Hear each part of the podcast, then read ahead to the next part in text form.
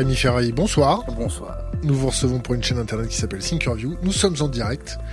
Est-ce que vous pouvez vous présenter succinctement? Euh, ben, Je m'appelle Jérémy Ferrari, euh, je suis euh, humoriste et je suis en direct sur Skyview. Sur Skyview, c'est ça? Thinkerview. Thinkerview. Ah, c'est pas. Je croyais que c'était plus mégalo. Je pensais que tu avais mis ton nom dedans. Non, non, non. On est une team. On peut pas être mégalo. On laisse les égos de côté ici. euh, vous avez fait un, un, un spectacle euh, qui n'est pas récent, mais qui, qui, est sorti il y a combien de temps? Ça s'appelle euh, Vente, Vente d'un deux pièces à Beyrouth. Comment ça s'appelle? Vente de pièces à Beyrouth. Euh, Vente de pièces à Beyrouth. On l'a lancé euh, il y a il y a trois ans à peu près. donc donc oui, c'est plus récent maintenant. D'ailleurs, on a terminé le, la tournée. on a on a terminé la tournée en France le 14 février euh, dernier. Et puis après, on a continué, on a refait quelques dates aux États-Unis, au Canada. Et puis euh, là, j'ai fait la dernière à Montréal il y a quelques semaines. Et maintenant, c'est terminé. Vous avez bossé deux ans euh, la géopolitique? Ouais. Alors, le niveau, le niveau avec lequel j'ai démarré, on peut pas vraiment dire que j'ai bossé deux ans de la géopolitique parce que euh, le départ, le tout démarrage euh, du travail, c'était déjà reprendre vraiment les bases de géographie et d'histoire. Parce que comme euh, je suis pas vraiment allé à l'école, il a fallu que, que je reprenne. Je crois qu'on a redémarré au niveau sixième. Donc il y a eu d'abord une remise à niveau. C'est-à-dire, j'ai travaillé la géopolitique, on a l'impression que j'ai commencé sur des trucs hyper compliqués, mais j'ai d'abord juste repris un peu les bases en fait de, de du truc. Et puis, euh, au fur et à mesure, on a, euh, on est allé vers des choses un peu plus, un peu plus complexes. Après, euh, je voulais pas. Le but, c'était pas de devenir un expert en, en géopolitique. C'était vraiment de, on va dire, de comprendre les grandes lignes de ce qui pouvait se passer un peu partout dans le monde. C'était ça le but. Donc ça consistait en quoi? Vous avez lu des bouquins, vous avez pris des cours, vous avez été à la fac, vous avez rencontré des géopolitologues, vous avez rencontré des gens de l'armée, vous avez rencontré quoi? Ben, En fait, j'ai fait des j'ai d'abord rencontré un, un, professeur de géopolitique qui s'appelle Jean-Antoine Duprat. Euh, enfin, c'est pas un professeur de géopolitique, mais c'est un, professeur, euh, en tout cas, d'histoire, etc. Que j'avais rencontré un peu par hasard sur un salon du livre. Et puis, euh, et puis, je lui ai expliqué un petit peu que j'étais dans une démarche, que j'allais écrire un nouveau spectacle et que j'avais besoin de cours d'histoire, de géographie, etc., etc. Et puis, euh, on, on été resté un petit peu en contact et donc, du coup, lui, il a commencé à me donner des cours. Euh, alors, les, les cours vraiment, je, moi, je veux vraiment travailler de manière chronologique parce que je pense que c'est important. De, de, la même manière que j'écris de manière chronologique. Je, quand j'écris un spectacle, je peux pas, si je bloque sur le début, j'écris pas une vanne du milieu et tout parce que pour moi, pour qu'un spectacle soit cohérent, il faut que la pensée soit cohérente et une pensée découle toujours d'une autre pensée. Alors, je pense que pour euh, arriver à garder une sincérité, etc., faut travailler de manière chronologique dans, dans, dans, dans ce qu'on fait. Euh, donc j'ai vraiment repris euh, les bases, euh, vraiment les bases de l'histoire, et j'ai commencé au plus loin possible. Et puis au fur et à mesure, j'ai avancé. Et en parallèle de ça, effectivement, j'avais euh, toute une bibliographie euh, à lire. la bibliographie, j'ai pris conseil auprès de plein de gens différents, parce que c'est ça aussi le truc, c'est que je me dis toujours que quelle que soit la personne que j'ai en face de moi, de toute façon, elle a sa propre façon de voir les choses. Et moi, ce que je veux, c'est avoir plein de points de vue différents pour essayer je dis bien essayer, d'être euh, au maximum objectif. Donc j'avais une bibliographie, certains bouquins qui étaient conseillés par mon prof, d'autres par des journalistes, d'autres par des journalistes de guerre, d'autres par des amis, d'autres donc voilà. Et ensuite, une fois que j'avais un petit peu de, matière, j'avais une petite idée euh, générale de des sujets que je voulais traiter, euh, là j'ai fait des rencontres. Donc je prenais un, thème ou un sujet, n'importe quoi, et puis j'essayais de, de, savoir qui je pouvais rencontrer, qui pouvait m'en dire plus. Donc j'ai rencontré des photographes de guerre, des des, des journalistes, j'ai rencontré des, euh, des, certains politiques, j'ai rencontré effectivement des, des militaires aussi.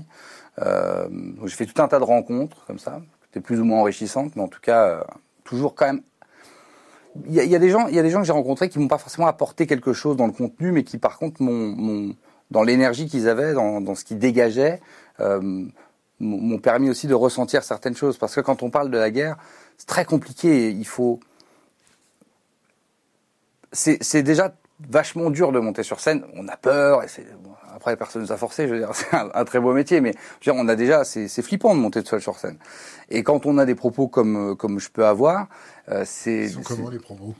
Bah, les propos, on va dire des propos euh, qui peuvent ne pas plaire à tout le monde, qui peuvent être mal pris, qui peuvent. Euh, alors il y a il y a les vannes, ça les vannes je les assume parce que ça c'est c'est mon humour. Après, moi je suis pas un intellectuel. Donc quand on va sur des sujets comme la comme la la géopolitique, donc la guerre, etc. C'est très compliqué parce que euh, chaque personne a l'impression d'avoir raison et quelque part ils ont tous raison parce que euh, ils ont un contexte qui fait que ils ont une argumentation euh, à peu près cohérente. Euh, vous prenez deux ennemis, euh, je veux dire, vous parlez avec un, le premier vous dites ah putain c'est vrai que quand même ce mec a raison. Clairement ce mec a raison parce que lui c'est vraiment un mec bien. Puis après vous allez parler à l'autre. Du coup, un peu d'a priori, parce que l'autre vous a tellement convaincu. Et vous allez voir le deuxième, puis vous apercevez que lui aussi, c'est un mec bien. Et, et puis après, vous étudiez un peu le truc et vous vous rendez compte que les raisons pour lesquelles ces deux mecs se font la guerre sont pas les raisons officielles. Et, et, et, toi, tu dis, mais en fait, ce mec est un mec bien, lui aussi, c'est un mec bien. Quel est l'enfoiré, en fait, qui a mis ces deux mecs l'un en face de l'autre? Tu vois? Alors, parfois, euh, de rencontrer des gens, euh, de ressentir euh, leur colère ou leur détresse, ou hein, ça te donne de la force pour aller défendre tes propos sur scène. Parce que euh, si, si, tu, si, si juste tu donnes ton avis et que tu as lu dans des livres, c'est bien, ça te donne des arguments, ça te donne des mots, mais ça ne te donne pas l'énergie, le, tu vois. Et, et et c'est bien d'aller à la rencontre des gens parce que ça te donne de la force pour pour affronter euh, la scène avec des avec des propos euh, qui peuvent ne pas plaire. Quand quelqu'un se lève en disant je ne suis pas d'accord, ben toi tu as eu suffisamment d'énergie autour de toi pour savoir que tu es en train de faire quelque chose de bien et de, pour pas pour pas t'écrouler pour C'est de l'éducation populaire? Pardon? C'est de l'éducation populaire? Je, je, je, je, crois que l'éducation ne peut pas être autre chose que populaire. Euh,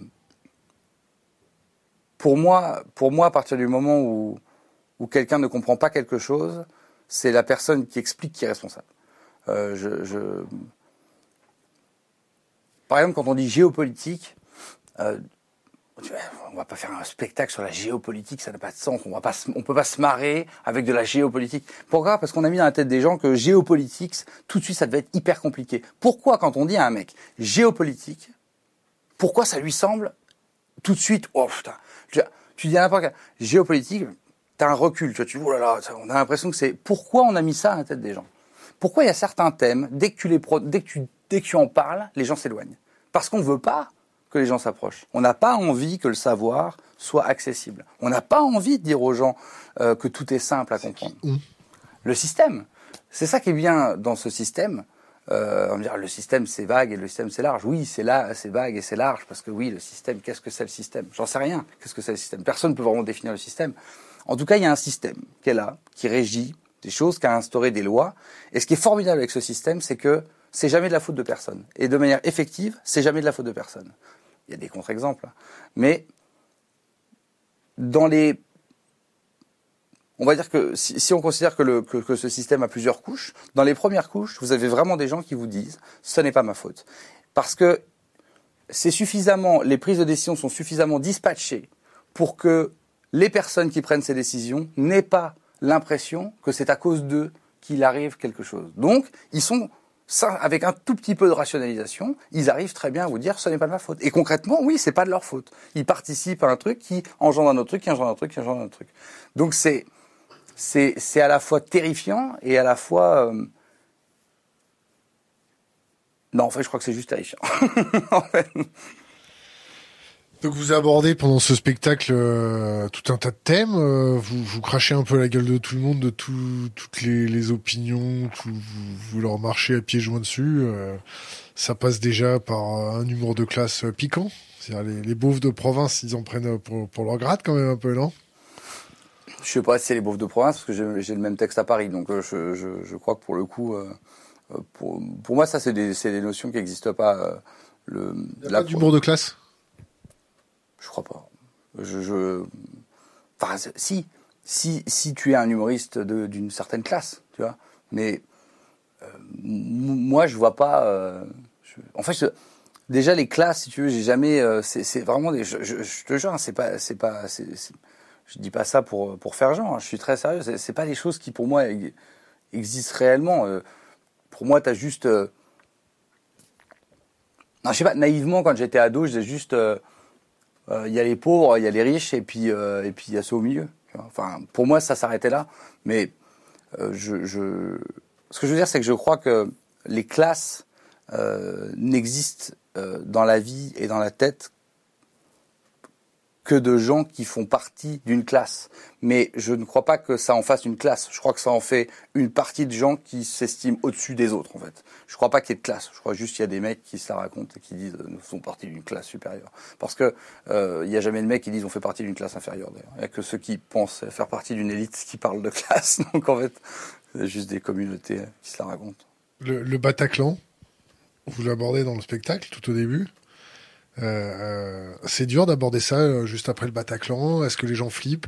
Est-ce qu'il y a un service de sécurité particulier? Est-ce qu'il y a un service de protection aux personnalités qui vous suit? Est-ce que vous avez reçu des menaces des islamistes? Est-ce que vous êtes pour qu'il y ait des gens qui surveillent de l'intérieur vos, vos, salles de, de, Je sais pas si je vais retenir toutes les questions. De concert. Ah ça tombe bien, j'ai fait des notes. Ça, ça a été le Bataclan, ça a été Bon, déjà, euh, évidemment, bouleversant. Euh, dire, comme tout le monde, on ne peut pas ne pas être euh, bouleversé par, par ce qui s'est passé. Donc déjà, c'est un choc. Et après, moi, je me retrouve bien, bien emmerdé. Parce que trois mois après les attaques, je dois être sur scène, à Paris, avec Vent de pièces à Beyrouth.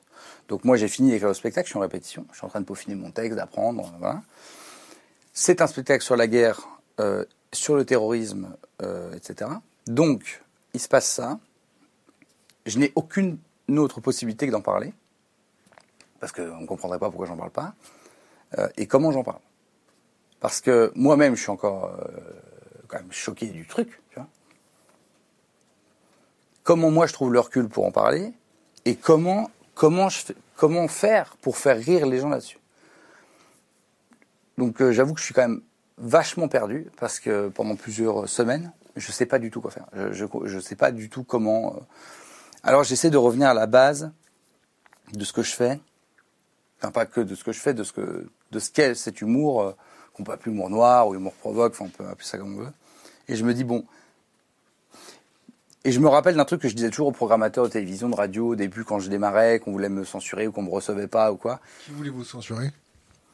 Bah, qui voulait me... En fait, c'est même pas qui voulait me censurer, c'est que j'étais pas reçu du tout. Le, le, le... Moi, le, moi, le démarrage, c'était très simple, c'est que on me prenait même pas dans des festivals d'humour. Donc, euh, le, le, même des petits plateaux le, samedi euh, dans certains théâtres où t'as genre 7-8 humoristes par semaine, tu vois. Même ça, j'étais, j'étais pas, j'étais pas pris. Donc, euh, donc, euh, donc, il y avait même pas de censure au départ. Il y avait juste, j'étais pas, j'étais pas invité nulle part. Et je me rappelle un peu plus tard, quand il a fallu de temps en temps que je me batte pour imposer un texte ou pour quand des fois il y a eu des craintes sur certains textes, etc. Ce qui est totalement normal. Je veux dire, toutes les émissions que j'ai travaillées, de temps en temps, il y a eu des gens qui ont dit putain ça t'es sûr, on m'a jamais coupé, mais il y a eu de temps en temps des discussions, c'est normal, c'est partie du jeu. Et en fait, mon argument, c'est toujours leur dire mais comprenez en fait que si si tu fais une vanne sur un sujet grave, si tu fais une vanne qui est méchante, on va dire à 100%, elle est 100% méchante. Elle est 100% méchante, donc quelque part, elle est crédible. Tu vois, c'est possible d'être 100% méchant à un moment donné. Donc, si tu veux permettre aux gens de pouvoir rire, il faut que ce soit 200% méchant. Parce que si tu es 200% méchant, c'est impossible. Même la plus grosse des pourritures, elle va pas montrer à 200% qu'elle est une pourriture. Elle va le montrer à 100%, mais elle va toujours avoir un petit peu de retenue. Donc, si tu es à 200%, ça devient tellement méchant que c'est pas possible. Donc, si c'est pas possible, c'est absurde. Donc, si c'est absurde, c'est drôle et c'est comme ça que tu peux faire marrer les gens avec. Alors que quand tu réduis un peu la voilure et que tu vas à 80%, là, ça devient très gênant parce que là, tu dis pourquoi il a 80%, c'est qu'il y a quelque chose à se reprocher, tu vois. Pourquoi il a réduit? Pourquoi il est gêné? Donc, donc, du coup, la démarche n'est pas bonne. 100%, c'est un peu ambigu. 200%, bon, soit tu vas dire ah il abuse, ça me fait pas rire, mais tu vas pas dire le mec le pense, tu vois. Donc c'est donc c'est ce que j'ai fait avec le Bataclan. J'ai dit ok, alors ce, que je vais faire, je vais faire le quel est le pire truc que je puisse faire? Eh ben c'est d'arriver sur scène, de dire aux gens on va se faire attaquer, c'est sûr. Euh, ce qu'ils ont fait au Bataclan, le public s'est très mal comporté, vous pouvez faire beaucoup mieux. Je veux être fier de vous, je veux que vous mouriez avec de la classe. Je vais vous expliquer comment on va faire. Et du coup, je descends dans la salle, je prends un spectateur, je le mets chef de sécurité parce que je dis les gens il faut toujours qu'ils aient un chef, sinon ils font n'importe quoi. Je monte et puis là et là je rentre dans l'absurde. J'imagine avec le spectateur comment on désarme un terroriste etc. Et je fais ça pendant 20 minutes. Pourquoi 20 minutes? Parce que c'est pareil. J'ai tout poussé en fait. C'est-à-dire j'ai dit je vais tout pousser au, tout pousser au maximum. Donc je démarre le spectacle avec, je me moque de ce qui s'est passé comme si j'en avais rien à foutre, mais de la pire manière qui soit. Je leur dis qu'ils vont mourir. Je prends un mec dans le public, je le fais monter sur scène, je lui dis tu vas désarmer un terroriste, il y a une attaque, c'est toi qui t'en occupe, tu vois. Et j'ai tout poussé au maximum, maximum, maximum. Ce qui fait que je crois que c'est ça qui a marché parce que je dis pas qu'il n'y a pas de gens qui ont été choqués. Hein. Il y a des gens, évidemment qu'il y a des gens qui sont choqués. Je même moi, que j'ai fini d'écrire le texte, j'étais choqué. Tu vois, la première fois que j'ai vu le spectacle en vidéo, je me rappelle, je dis, putain, quand même, c'est chaud. parce que, mais, mais t'as pas le choix, tu vois, parce que, parce que sinon quoi, en fait? Le, moi, j'ai fait une promesse aux gens. J'ai dit, j'essaierai d'être toujours le plus sincère possible et le, et le plus, j'irai, j'irai au maximum de ce que je pense être bien. Euh, alors, je me suis dit que là, le maximum, c'était ça, donc je l'ai fait. Et, si je, m'étais planté, ben, écoute, euh, si ce soir-là, le premier soir, les gens euh, ne riaient pas et que, et que, et que si j'avais senti à ce moment-là un malaise, j'aurais dit, ok, on coupe et je réécris autre chose, tu vois. Et, mais j'ai fait confiance aussi aux gens. Il faut aussi faire confiance aux gens. Ils sont pas bêtes, tu vois. Et, et, je crois que c'est ce qui s'est passé. Et en fait, comme les gens arrivent dans un théâtre, se font fouiller, tout le monde flippe. Je veux dire, quand il y a eu ça, moi, euh, les, les, les, ventes se sont arrêtées, net. Euh, J'avais une tournée qui était, en, qui, était, qui était ouverte, tu vois. Les ventes se sont arrêtées net. Les promos ont été annulés parce qu'évidemment, moi, je devais faire des promos pour annoncer le spectacle, un, truc sur le terrorisme. Tout le monde m'appelle, me disait, mais non, pas, tu vas pas venir là parler ton one man show sur le terrorisme, tu vois. Donc c'était c'était vraiment chaud, quoi. C'était c'était vraiment chaud. Donc euh, donc je me suis dit ben on va c'est c'est c'est maintenant que tu es nécessaire en fait. Montre montre aux gens que tu peux être fort sur ce truc. Montre-leur que tu es là pour eux. C'est ça que tu as voulu être. Alors, soit à la hauteur de ce que tu as promis aux gens et de ce qu'ils te donnent, soit, soit ça. Réfléchis pas et fais leur confiance. Et, et voilà. Mais bon, avant la première, enfin, laisse tomber. Il y, avait, un service de sécurité particulier. Est-ce que le, les services de sécurité intérieure vous ont contacté? Est-ce qu'il y a eu euh, des gens armés dans la salle pour euh, au cas où? Non, on a eu un, service de sécurité qui était renforcé, bien sûr, euh, parce que dans tous les théâtres, c'était renforcé. Mais on n'a pas eu plus. On n'a pas eu plus que d'habitude. Parce que parce que c'est du hasard.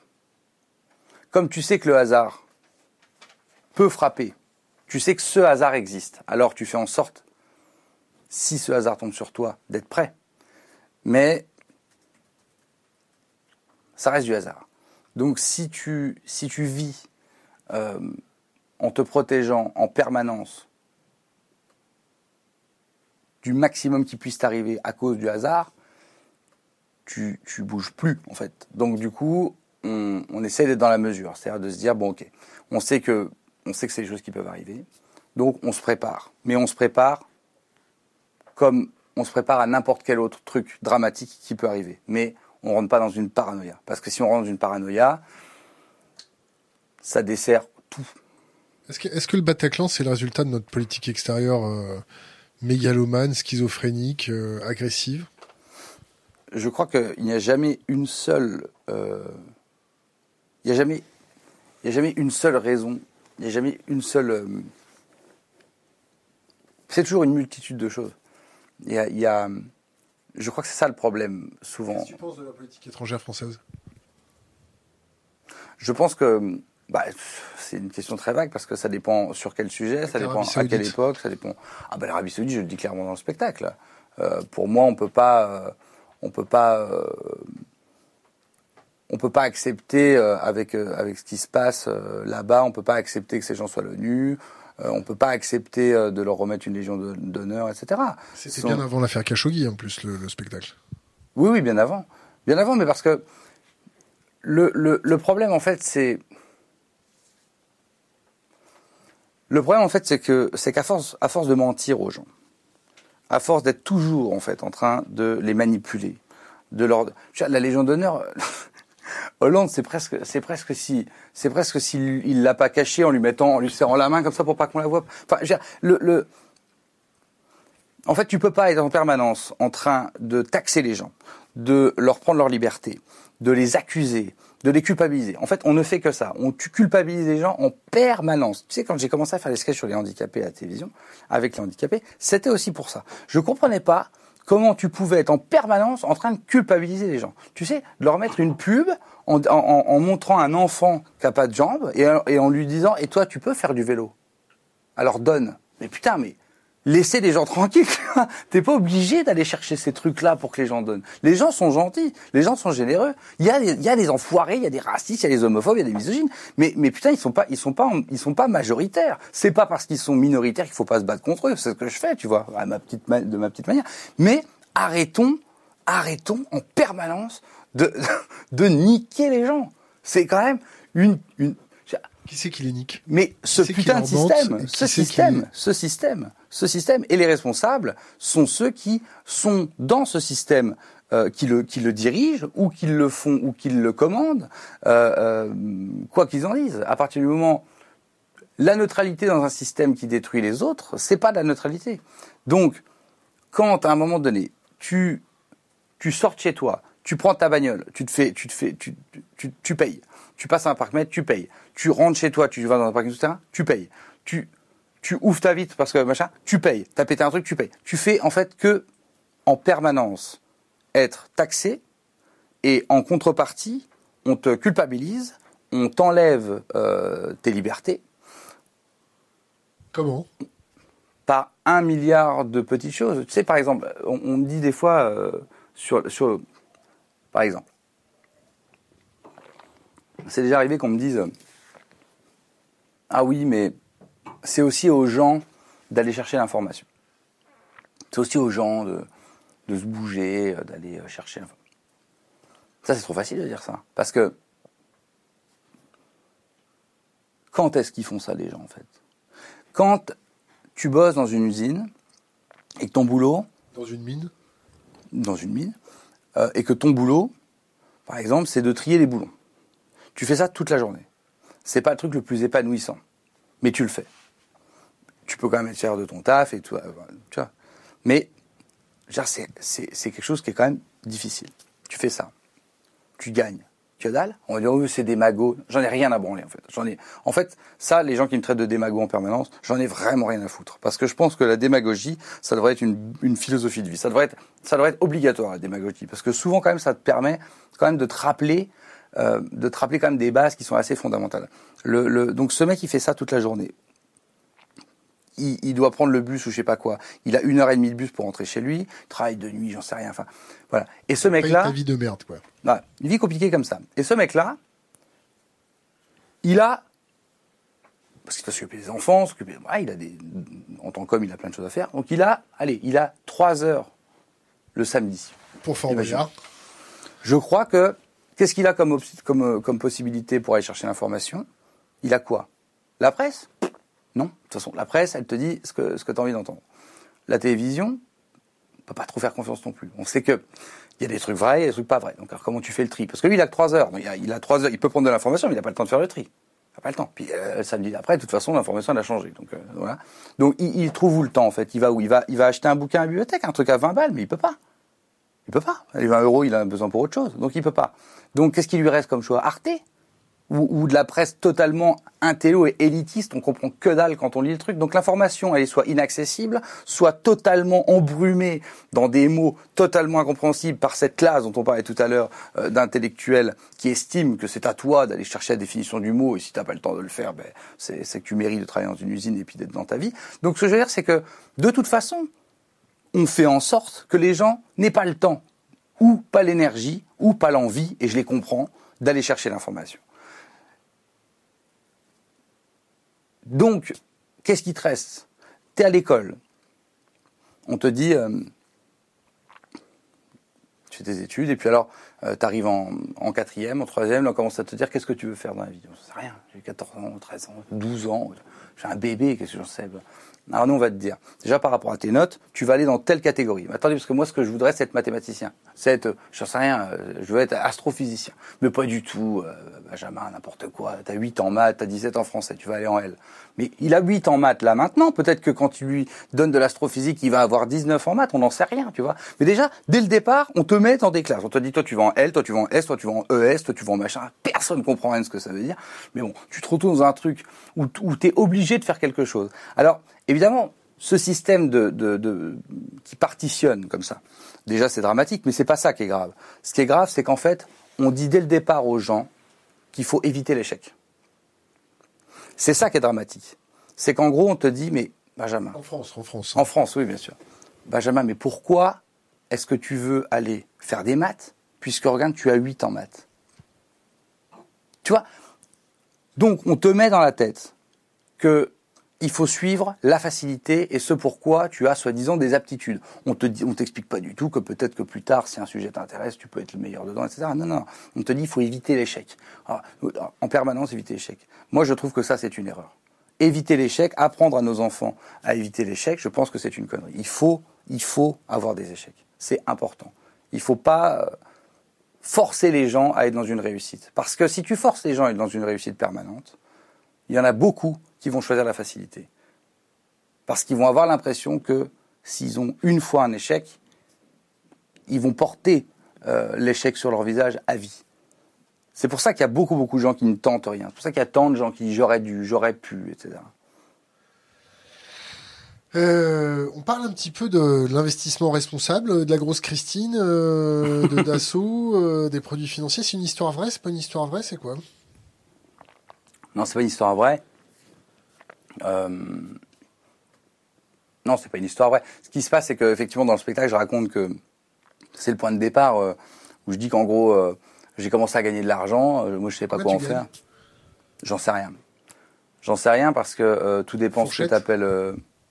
mais attends, ça dépend en fait de ce que tu appelles gagner parce que tu as ce qui rentre dans une société et tu as ce qui rentre pour toi. Tu payes tes impôts en France? Oui, bien sûr. Bah, ou d'autres. Au Luxembourg, euh, en Suisse. j'ai pas de contact pour faire ça. ça veut dire. j'ai pas les non, j'ai pas les réseaux pour faire ça. Le moi la, la, la grande grande grande majorité de, de la non mais en plus tu vas croire que tu vas, je te jure que tu vas croire que que je veux pas te répondre mais euh, je te jure je ne sais pas euh, parce que euh, en fait je, je, crois vraiment que je mens pas en disant que je pense que 80% de ce que je gagne reste dans ma société et parce que je suis vraiment un entrepreneur. Donc, euh, donc euh, la plupart de l'argent que je gagne euh, va dans ma société pour en ouvrir d'autres, pour monter des projets, produire des artistes, etc.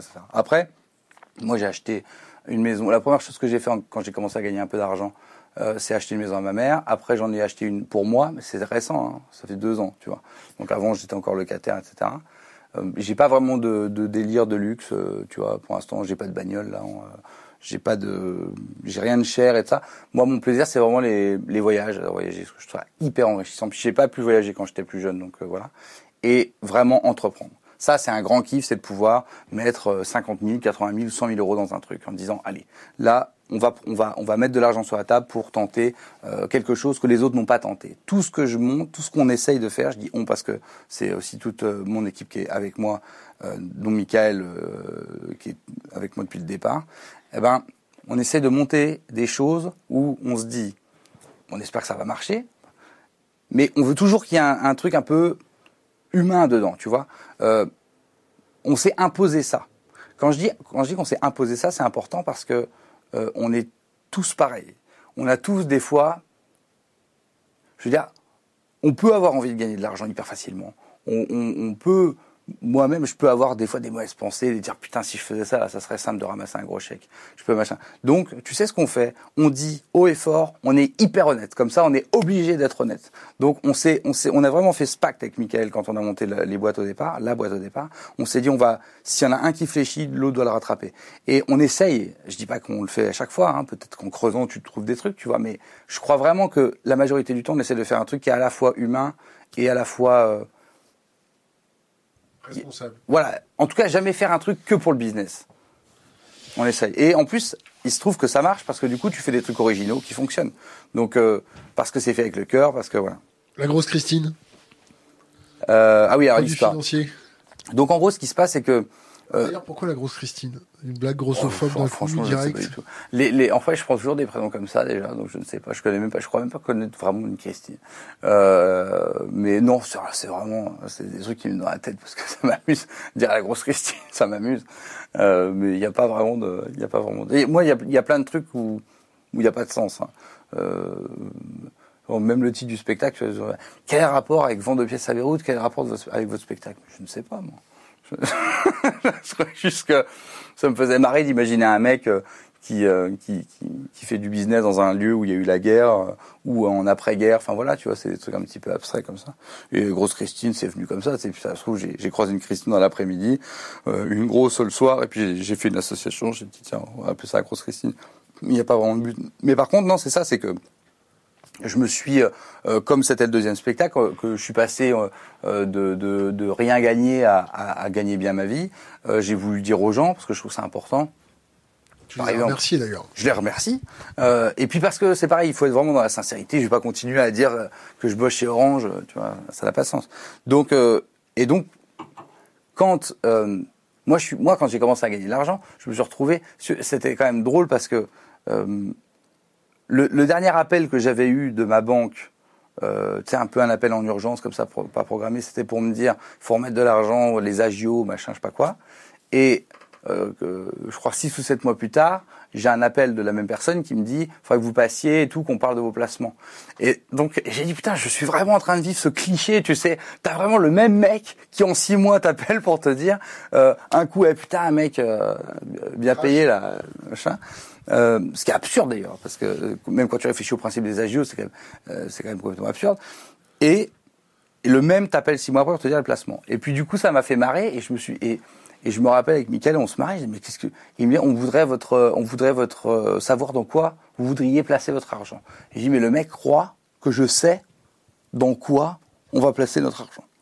Enfin, moi, moi, je, moi, je connaissais le livret. Déjà, j'en avais pas ouvert.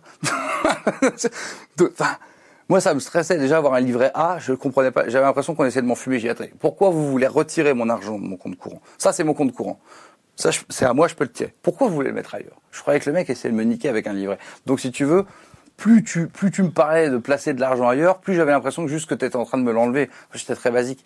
Et donc, je me suis dit, putain, mais en fait, tu peux vite te retrouver à placer, finalement, sans t'en rendre compte, à placer de l'argent dans des trucs qui correspondent pas à ce que, à ton éthique, tu vois?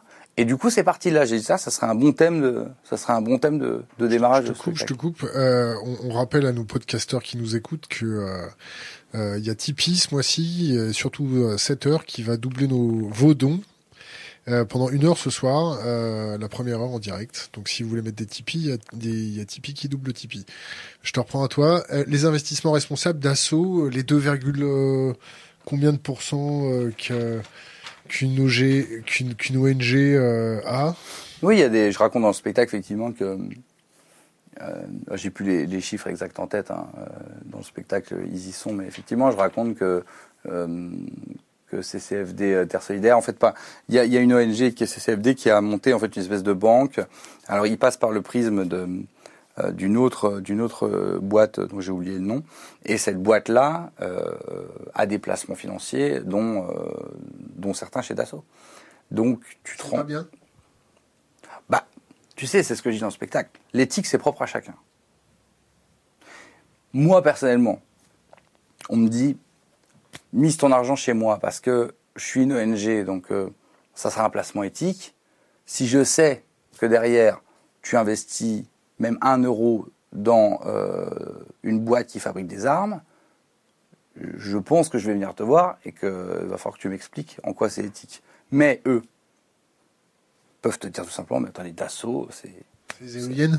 Ouais, c'est les éoliennes, c'est puis voilà, puis c'est je veux dire c'est une grosse société française, c'est légal, euh, euh, notre président euh, se félicite de vendre des avions, euh, tout va bien.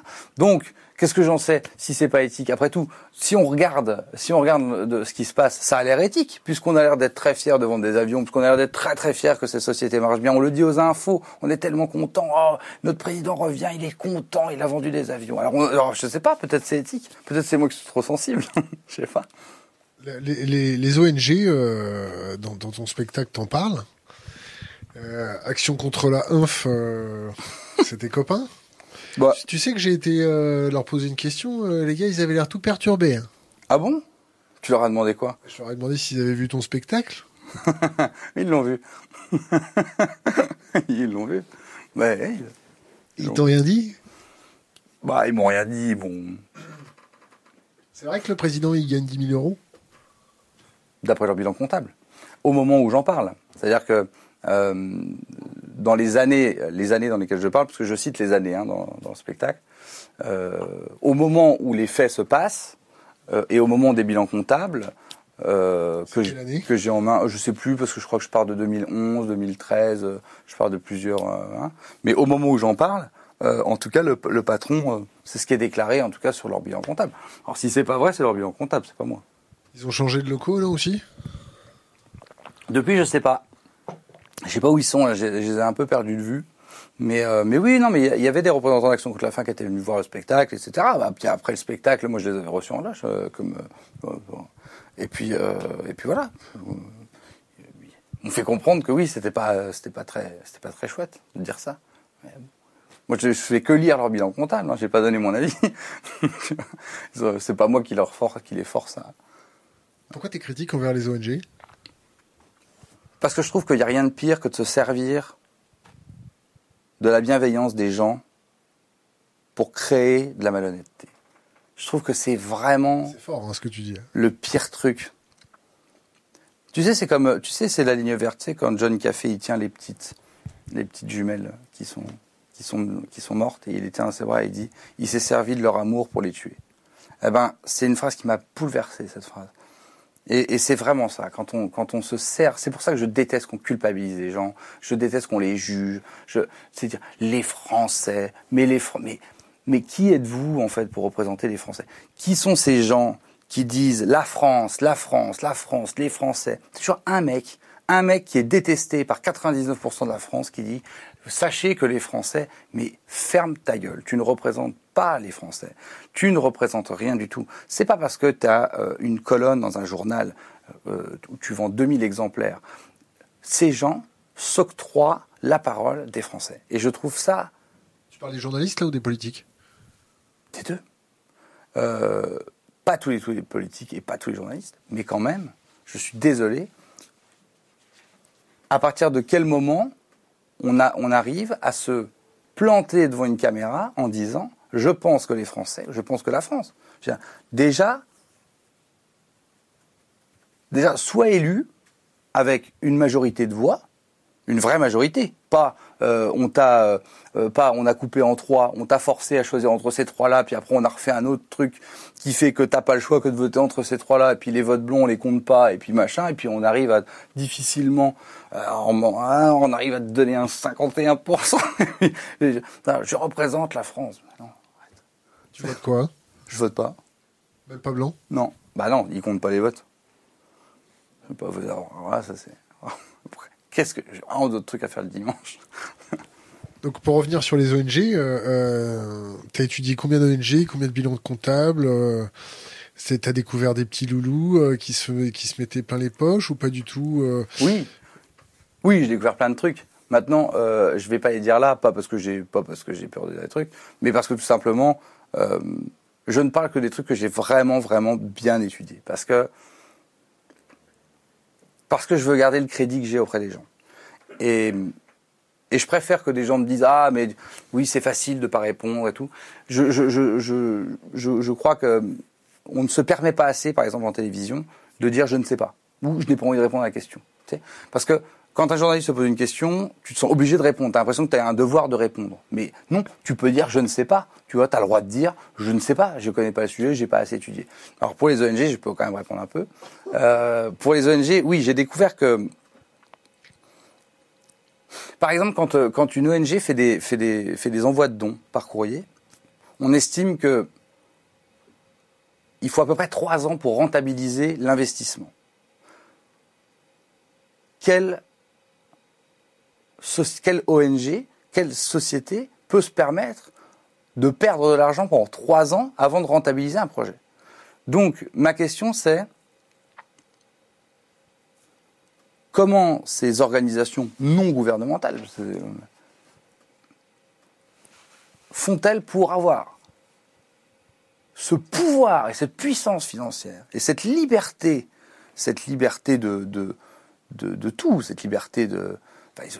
ce sont des gens très libres, ils vont où ils veulent, ils, vont même là où personne d'autre ne va. Euh, ils arrivent quand même à accompagner les journalistes euh, sur des zones où on ne peut pas aller sans l'autorisation des gouvernements et tout en étant euh, non gouvernemental. Ça, c'est très fort.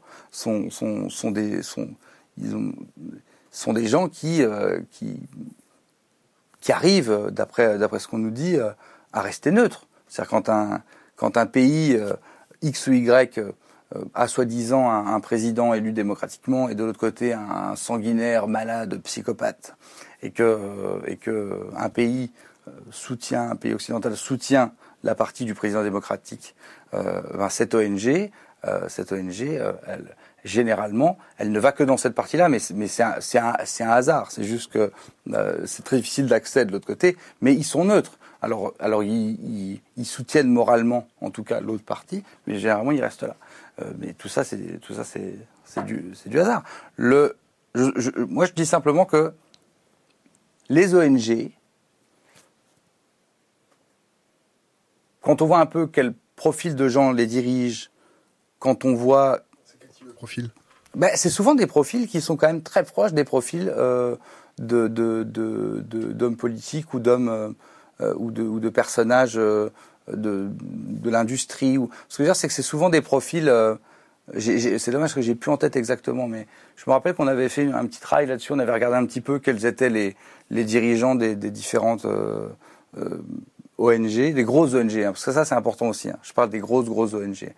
Là, la plupart et pas toutes. Hein. Il y en a aussi il y en a aussi franchement des grosses ONG où j'ai rien trouvé de, de bizarre. Mais on va dire souvent dans les grosses grosses ONG, on remarque quand même que les dirigeants, souvent, enfin c'est quand même rarement un mec euh, qui euh, euh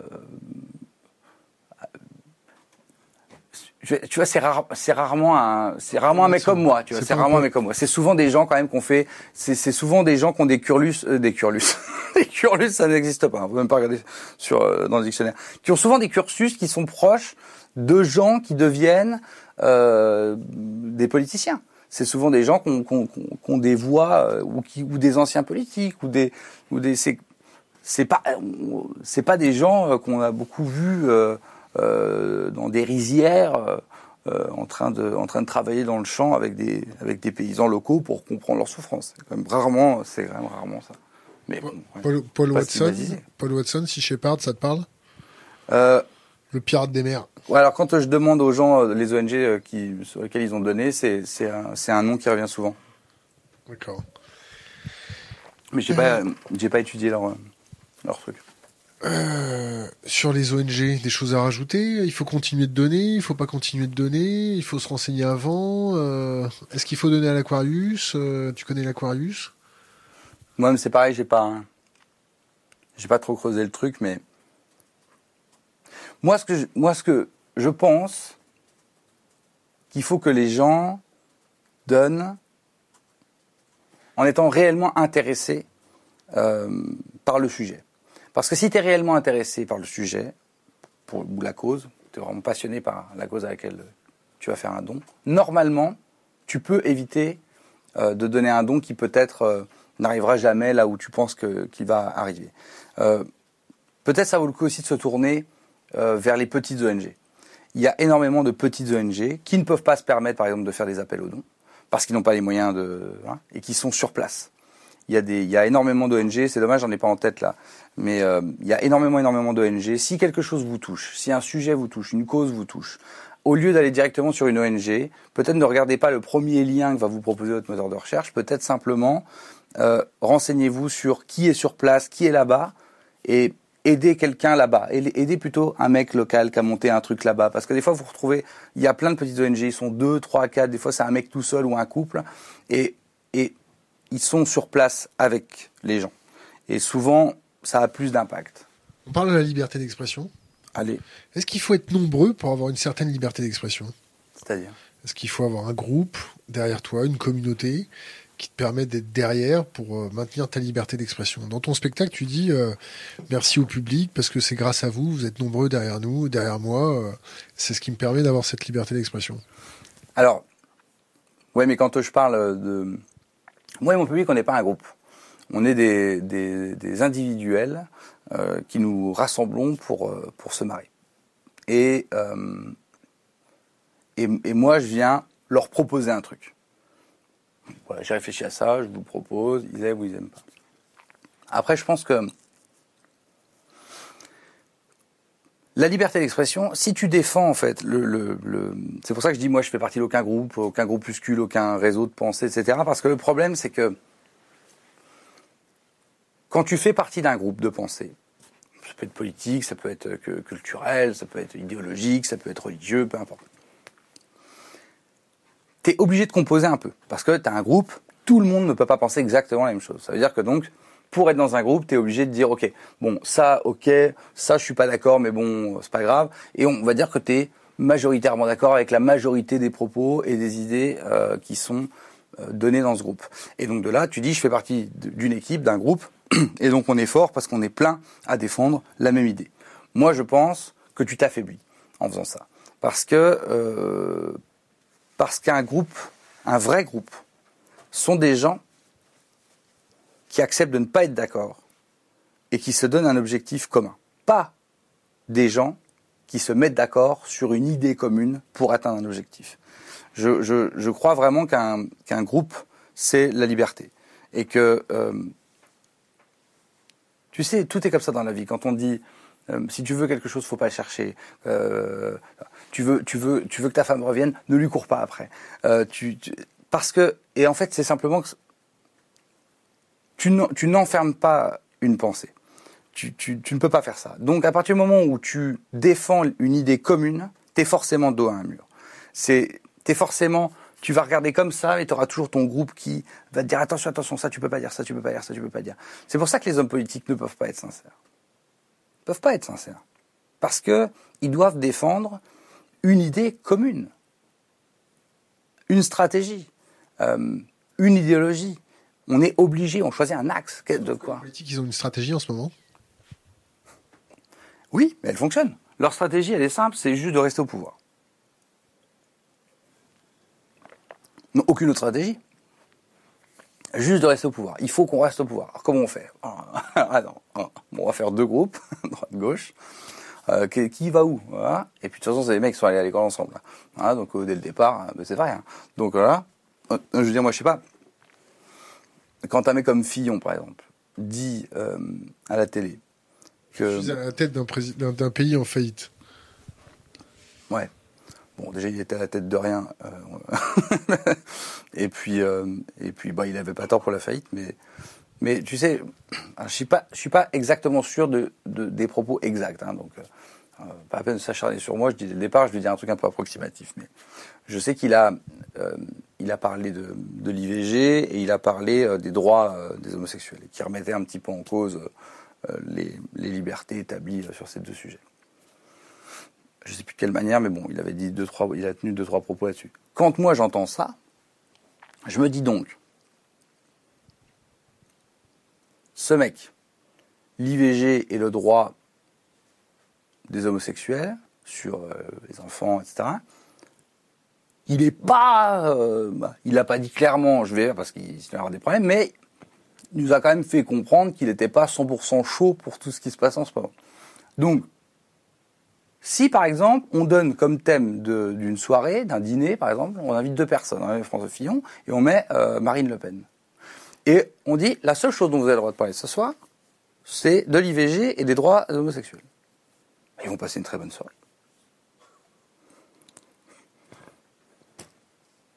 Donc, ouais, vachement d'accord sur plein de trucs. Et alors, et après, comment on m'explique si une personne est capable de sous-entendre que une femme, parce qu'elle est une femme, ou une personne, de par sa sexualité, n'a pas le droit, ou ne devrait pas, ou trouve que peut-être c'est comme ça, mais c'est pas très bien, d'avoir le- les mêmes droits que n'importe quel autre être humain,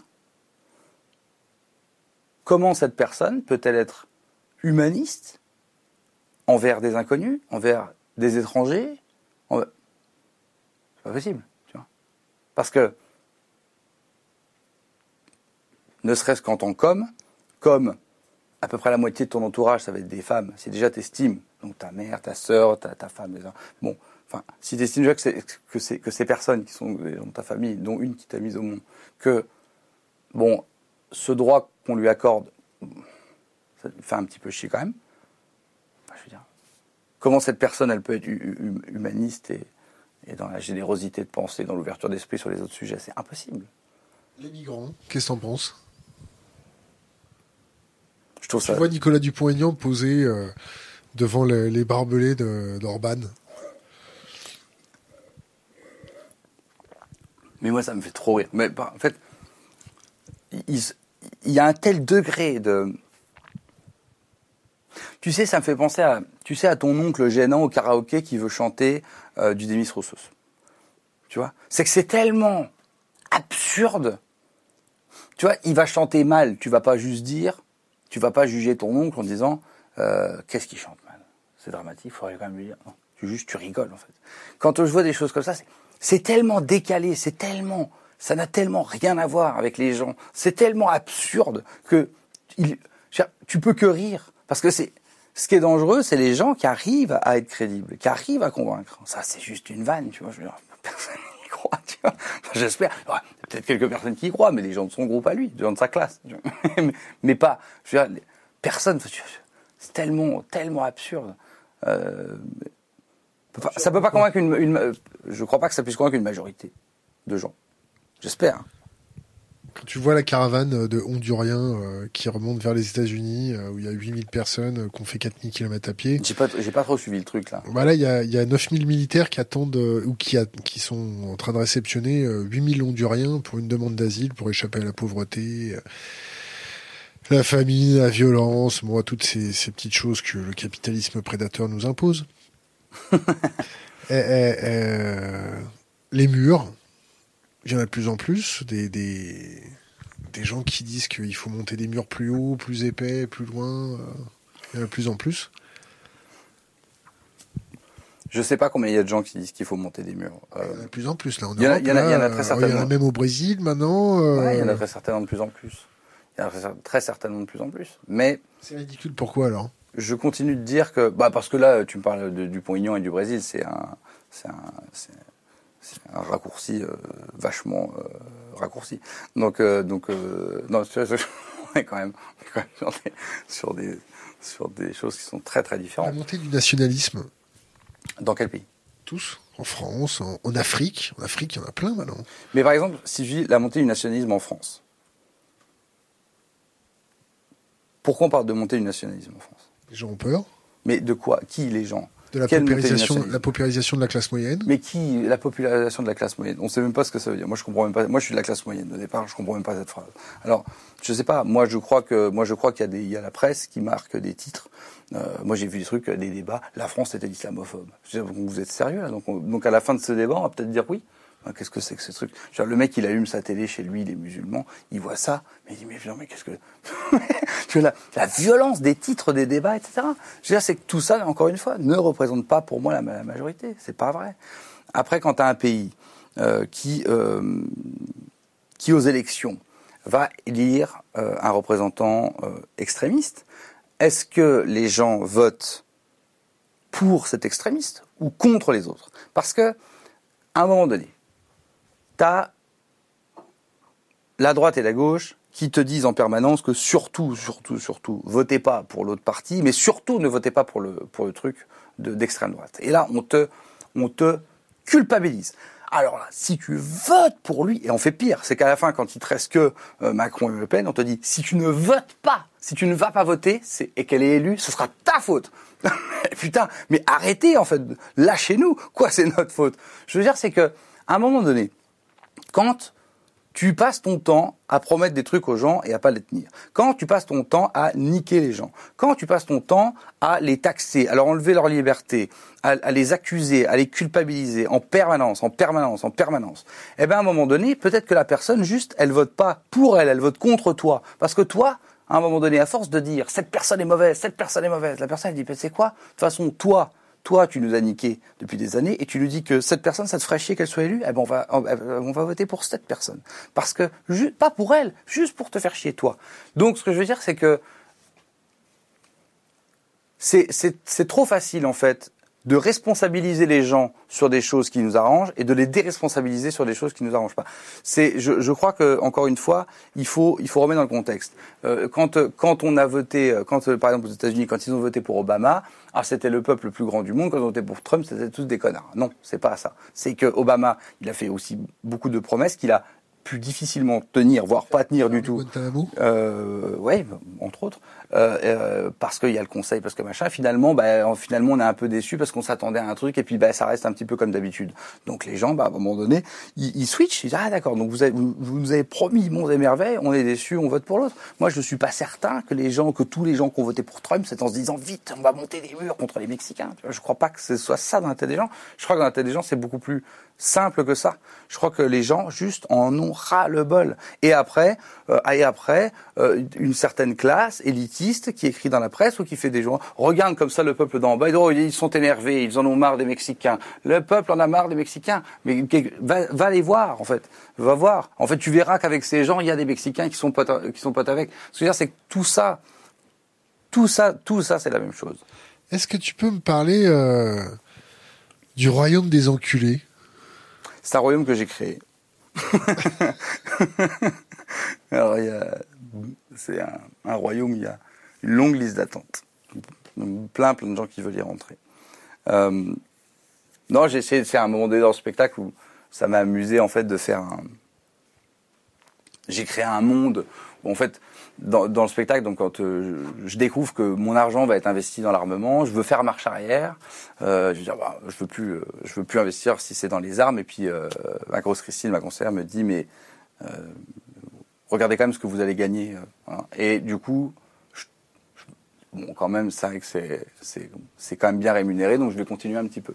Et donc de là et euh, tu as laissé ta culpabilité, ta morale, ton humanité. Euh, du coup, les mauvaises nouvelles bah, sont des bonnes nouvelles pour toi euh, et pour tes quelques amis. Et, et, et, et c'est un endroit où tout est permis parce que c'est toi qui fais les règles. Donc, donc c'est un endroit assez chouette. Et donc j'ai voulu le, le, faire sur scène, me, me faire un, un, trip où je vole comme ça. Il y a Eric Zemmour qui passe on est tous dans, on est tous dans ce royaume. on est dans la vraie vie dans un royaume d'enculés Non. Non, les gens, les gens sont pas des enculés. Ceux qui nous dirigent. Bah, après, pour parler de ceux qui nous dirigent, je trouve que le terme n'est pas assez fort. Parce que, mais non, mais c'est trop populaire. C'est des mots qui nous appartiennent à nous, ça. C'est des gens normaux, on se traite d'enculés entre nous ça serait, ça serait, ça serait salir ce mot que de le, que de le destiner à un homme politique. T'as un autre terme? Euh... C'est des avatars. C'est des avatars. Et ils ne savent pas eux-mêmes de quoi. D'accord. Euh, euh Toujours pas de, partenariat avec Hugo Boss? Non, mais j'aimerais bien, hein, parce que je les achète du coup, les fringues. Euh, est-ce que Pierre Desproges a raison ou est-ce qu'il a tort quand on peut dire, quand on peut rire de tout? Voilà exactement une phrase qui a été totalement sortie de son contexte. Euh, Pierre Desproges, je, je, je, sais plus, je, je vais peut-être dire une connerie. On verra bien, mais je, crois, je crois qu'il a dit cette phrase euh, pendant euh, le tribunal du flagrant délire. Et je, ne me demande pas si c'était pas Jean-Marie Le Pen l'invité ou je sais pas quoi. Il a dit euh, on peut rire de tout, oui, mais pas avec n'importe qui. Donc ça, correspondait en tout cas à un, contexte bien, bien précis. Et c'était pas une question qu'il posait, si, si je me trompe pas. Je crois que c'est une, je crois que c'est une question qui n'existe pas. Je pense que c'est pour ça que tout le monde la pose depuis 50 ans, 40 ans, 30 ans, je ne sais pas. Euh, non peut-être pas 50 ans, mais en tout cas depuis un bon moment. Euh, parce qu'il n'y a pas de réponse. Parce que euh, l'humour, c'est totalement subjectif. Tu as toujours un mec. Il suffit qu'il y ait un mec qui dise non, et puis alors non. Enfin, tu vois, parce que c'est ça qui est génial avec avec l'unanimité. c'est que quand tu sors une question comme ça, euh, peut-on rire de tout Comme il n'y a pas de contexte, pas de, pas de précision, pas de machin, euh, oui ou non. Bah, alors, donc un mec dit non et, c'est non. Donc, donc je crois que c'est une question qui ne, c'est une question qui n'existe pas. Je crois, moi, moi je pense que on, rit de tout ou de rien. Euh, maintenant, on n'est pas obligé de forcer les gens à rire de tout. Euh, après, le rire, c'est pas une agression. Ce que je veux dire, c'est que euh, on n'impose pas. On n'a jamais chopé un mec en disant toi t'aimes pas les vannes sur le cancer? On t'assoit, on le ligote et pendant une heure et demie, je lui fais des vannes sur le cancer du pancréas. On fait pas ça aux gens. Donc ce que je veux dire, c'est que c'est pas très grave. Si t'aimes pas la vanne, tu changes de chaîne, ou tu t'en vas, ou tu, tu vois. Il y a rien d'imposé aux gens. Ça reste de l'humour. Donc c'est quelque chose qui qui doit rester euh, euh, consommé par les gens qui veulent ça à ce moment-là. Tu vois. Jamais choqué quand tu dis dans ton spectacle un génocide, c'est un bien pour un mal? Ah non, mais là, c'est sorti du contexte. C'est à un moment donné euh, dans le spectacle, je raconte, je parle de la police équestre et je dis, je vais vous expliquer comment je me suis, comment j'ai connu la police équestre. Euh, mais c'est l'histoire vraie. Euh, et je leur dis, j'ai découvert que la police équestre existait euh, parce que euh, je sortais d'une boîte ou d'un bar, j'étais bourré, machin, et, et, je rentrais chez moi. Et je dis, je faisais rien de mal, hein, à part comme tout le monde, on est un peu bourré, on parle fort. Puis bon, moi, des fois, je, moi, je, des fois, je, teste des vannes de mon spectacle, et donc je sors cette phrase. Et je dis, donc j'imagine que je suis dans la rue et que je gueule, je gueule le génocide. Euh, est-ce un mal pour un bien? En disant, euh, en comprenant pas pourquoi les mecs m'arrêtent. Sauf que dans la situation, euh, euh c'est beaucoup plus drôle sur scène. Hein. Et, et, donc, et, donc, et donc cette phrase est un exemple de phrase. Et justement, je prends exactement cette phrase-là parce que parce que sortie du contexte et en imaginant la scène, ça c'est marrant. L'armée, t'en parles un peu. Euh, ah, L'opération Sentinelle, euh, trois glands autour d'un McDonald's, euh, non, je, dans le chargeur. Je, je spécifie pas que c'est l'opération Sentinelle. Ouais, bah c'est. Parce qu'elle arrivait plus tard. Non, parce que quand, quand moi j'ai écrit ça, ça n'existait pas encore. Donc je parlais pas de ça, je parlais simplement du fait que. Pirate écarlate. Euh, ouais, je, je, sais pas comment ça s'appelait, mais en tout cas c'était juste parce que c'est vrai que dans les gares il y a souvent beaucoup de beaucoup de militaires et que et que pour pour avoir pas mal de potes militaires, ils disaient euh, on n'a rien à foutre là parce que parce qu'on n'a pas les armes adaptées, parce que de toute façon on peut pas tirer, parce que parce que on n'est pas euh, on n'est pas on est on est on est des on est formé pour d'autres choses, euh, simplement ça, et qu'ils sont là pour pour rassurer les gens. Sauf que eux ils n'ont pas envie d'être là pour rassurer alors que au final ils sont sont pas forcément les les, les, les personnes en termes de matériel et de formation, ils ont ils sont très efficaces sur certaines choses et puis moins sur d'autres, et que c'est pas leur boulot d'être là. Et, euh, et voilà. C'est pas leur boulot de rassurer Non. Est-ce que, est-ce que leur boulot, c'est leur boulot, c'est de déjà déjà parce que ça ne rassure pas. Ça c'est le ça c'est ça ça fait partie des, des, stratégies, tu vois. Tu sais quand euh, quand euh, un, un, un, quand t'as peur, c'est pour ça que les politiques adorent euh, faire peur aux gens. Parce que quand tu as peur, tu sais, quand on t'entend un bruit très très fort, ton premier réflexe c'est de regarder partout autour de toi. Parce que tu veux savoir d'où vient le danger et tu sécurises l'espace. Tu vois, tu, ça vient pas de là, ça vient pas de là, ça vient pas de là, ça vient pas de là. Tu vois, tu sécurises. Tu veux que les choses, c'est humain. Tu vois, tu as un truc qui t'agresse, alors tu, tu veux savoir ce qui déjà n'est pas agressif et n'est pas dangereux pour toi.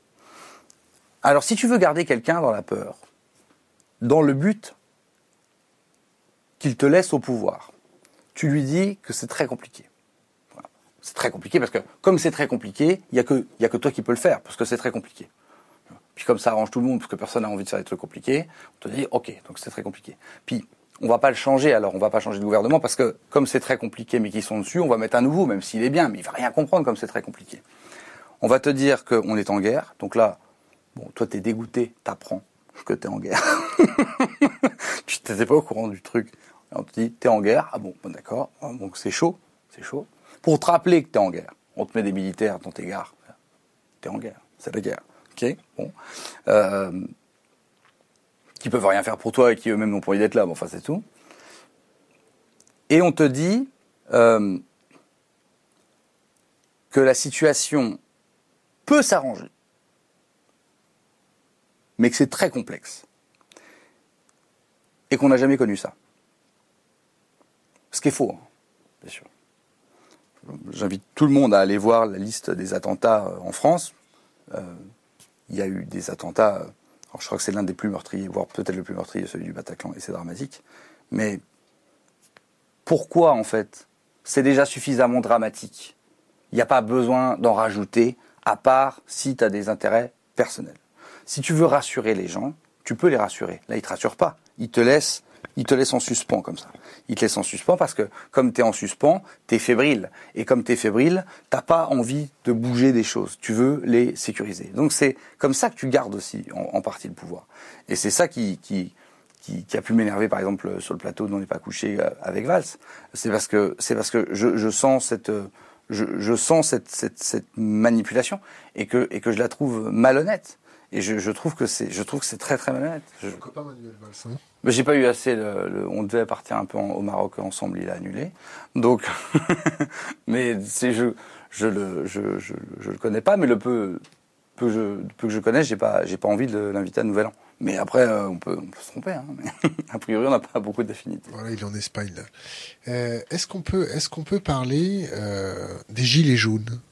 Oh bah oui, on peut en parler. Les gilets jaunes, c'est, c'est pour toi, c'est quoi? C'est euh, bah, pour moi, c'est. Euh, j'étais à l'étranger quand ça a démarré, donc j'ai pris un peu le truc en cours de route, mais pour moi, c'est, c'est le, c'est la représentation euh, du ras-le-bol général des gens. Je veux dire, c'est. Enfin, qu'est-ce qu'ils croient? Qu'ils vont pouvoir continuer à faire ça aux gens en permanence, de continuer à, à, leur raconter que des conneries en permanence pendant qu'ils vont remettre des légions d'honneur à l'Arabie Saoudite, pendant qu'ils t'augmentent ça, qu'ils t'augmentent ça, qu'ils t'augmentent ça. On leur dit, on dit aux gens, oui, vous allez pouvoir gagner plus, sauf qu'ils te modulent des lois qui font qu'on t'augmente de 200 euros, d'un coup t'as 600 euros d'impôt en plus, alors tu dis, bah non, ne m'augmentez pas. Il y a quand même des gens, tu peux pas les augmenter parce qu'ils te disent, bah non, je vais perdre de l'argent. et je te le dis parce que moi je suis patron maintenant. Et j'ai voulu, il n'y a pas très longtemps, augmenter un employé. Et il m'a dit, j'ai fait mes calculs, si tu m'augmentes de temps, je peux combien c'est. je perds de l'argent. Alors donc, si ta seule lueur d'espoir, c'est une augmentation, et que quand on t'augmente, tu perds de l'argent, bah, à un moment donné, les mecs, c'est normal. à un moment donné, les gens, ils disent, il se passe un truc, et c'est la goutte d'eau. Il y a un truc, ça. Bon, ça suffit. Hop, gilet. en tout cas, parce que, parce que c'est vachement dur. Je veux dire, moi j'ai été, euh, j'ai de la chance maintenant, je gagne très bien ma vie, donc euh, je, je vais pas me plaindre. On sait toujours pas combien. Hein? On sait toujours pas Mais combien. parce que je te jure, je ne sais pas. En, vrai, en, vrai. Fourchette. Mais je, je peux pas te dire parce que je sais pas ce que tu 15 000 Mais en fait, ça dépend ce que tu appelles gagner. Est-ce que tu parles de, mon salaire à moi, de ce que moi j'encaisse sur mes, sur à moi en perso ou ma boîte, tu vois? Euh, Moi en perso, je ne sais pas. Euh, je crois que putain, en fait, je te jure, je sais même pas te dire. Parce qu'en plus, je fais au mois, moi.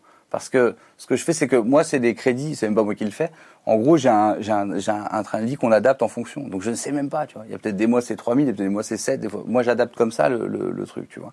Et même l'argent que je vais mettre de côté, c'est pour un projet qui est déjà prévu et on met en fonction. Donc, très sincèrement, c'est difficile à dire. Mais en tout cas, ce que je peux te dire, c'est que je, je vis très bien et que je peux voyager. Je suis pas obligé de je peux dire ce qui a changé dans ma vie. C'est que ce qui a changé dans ma vie, c'est que je ne regarde pas le prix en faisant les courses. Ça, c'est incroyable comme truc, de pouvoir ne pas regarder les prix quand tu fais les courses. Ça, c'est vraiment génial.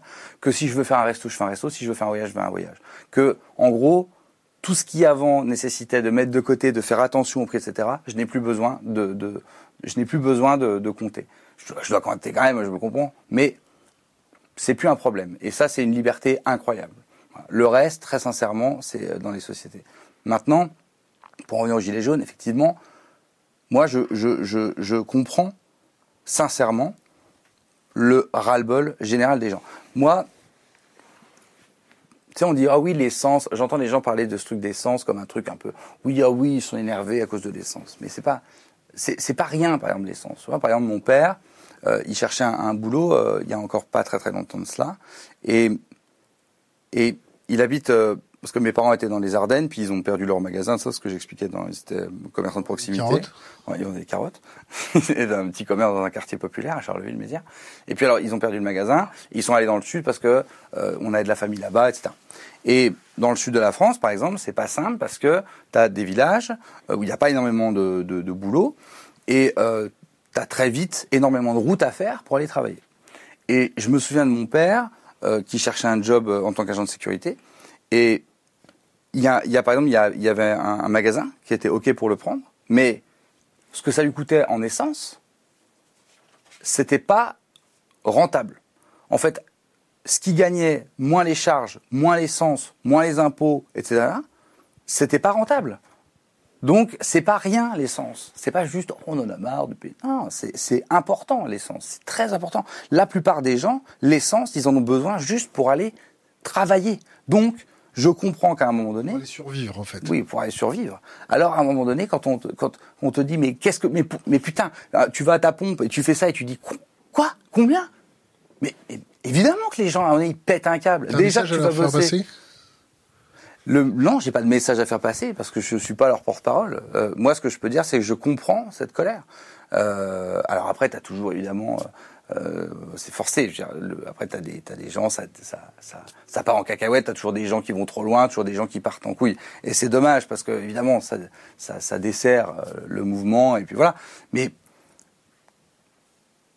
ce que je veux dire, c'est que dans tout, dans tout mouvement qui engrange un grand rassemblement, tu as toujours quelques, quelques débiles euh, qui vont casser un peu la fête. Mais bon, c'est comme un nouvel an avec tes copains. Tu as toujours un qui finit par vomir euh, sur le chien ou euh, rentrer dans la chambre de ta mère pour faire des trucs bizarres. Donc, ça n'empêche pas que tu as quand même passé un bon nouvel an.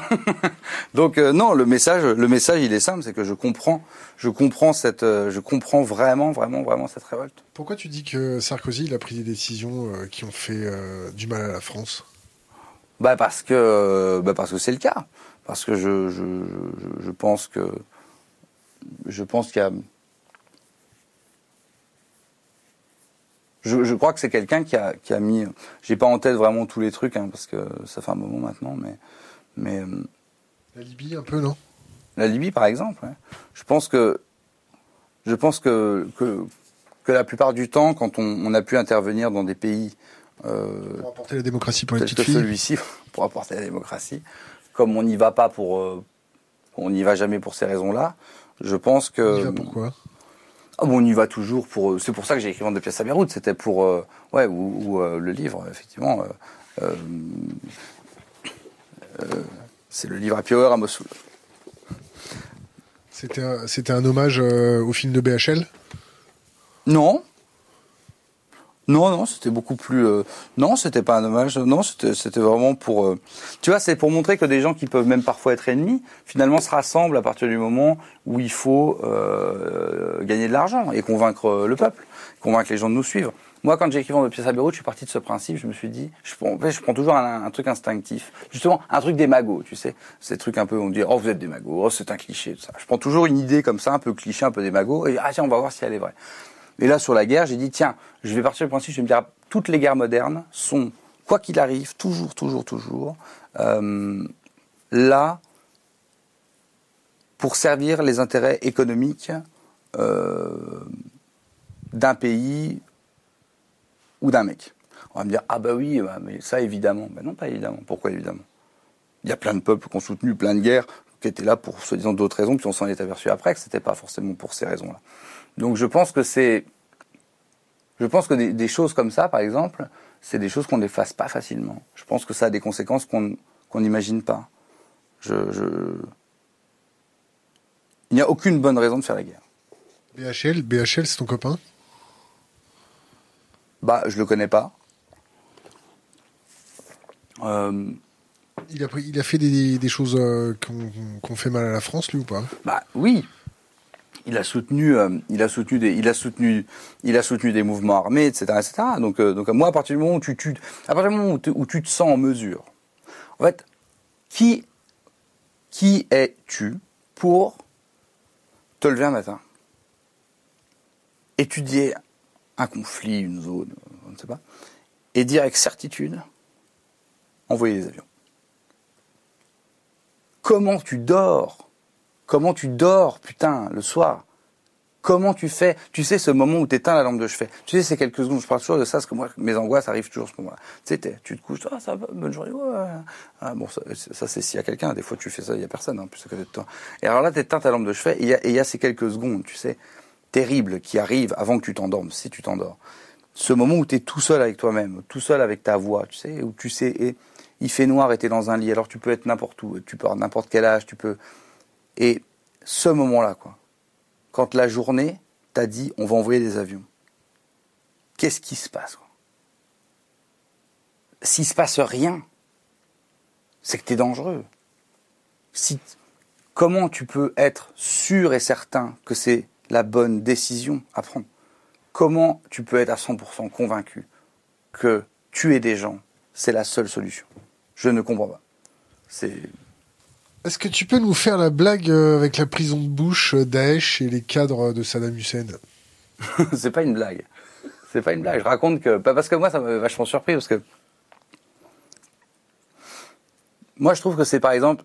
J'explique pourquoi je dis ça, parce que en fait, je, raconte aux gens, enfin, j'explique aux gens, mais c'est pas une vanne, c'est pas un bon, je fais une vanne, mais je raconte aux gens que les que les principaux dirigeants au départ de, de, de, Daesh sont des généraux de Saddam Hussein et, euh, et des anciens euh, d'Al-Qaïda.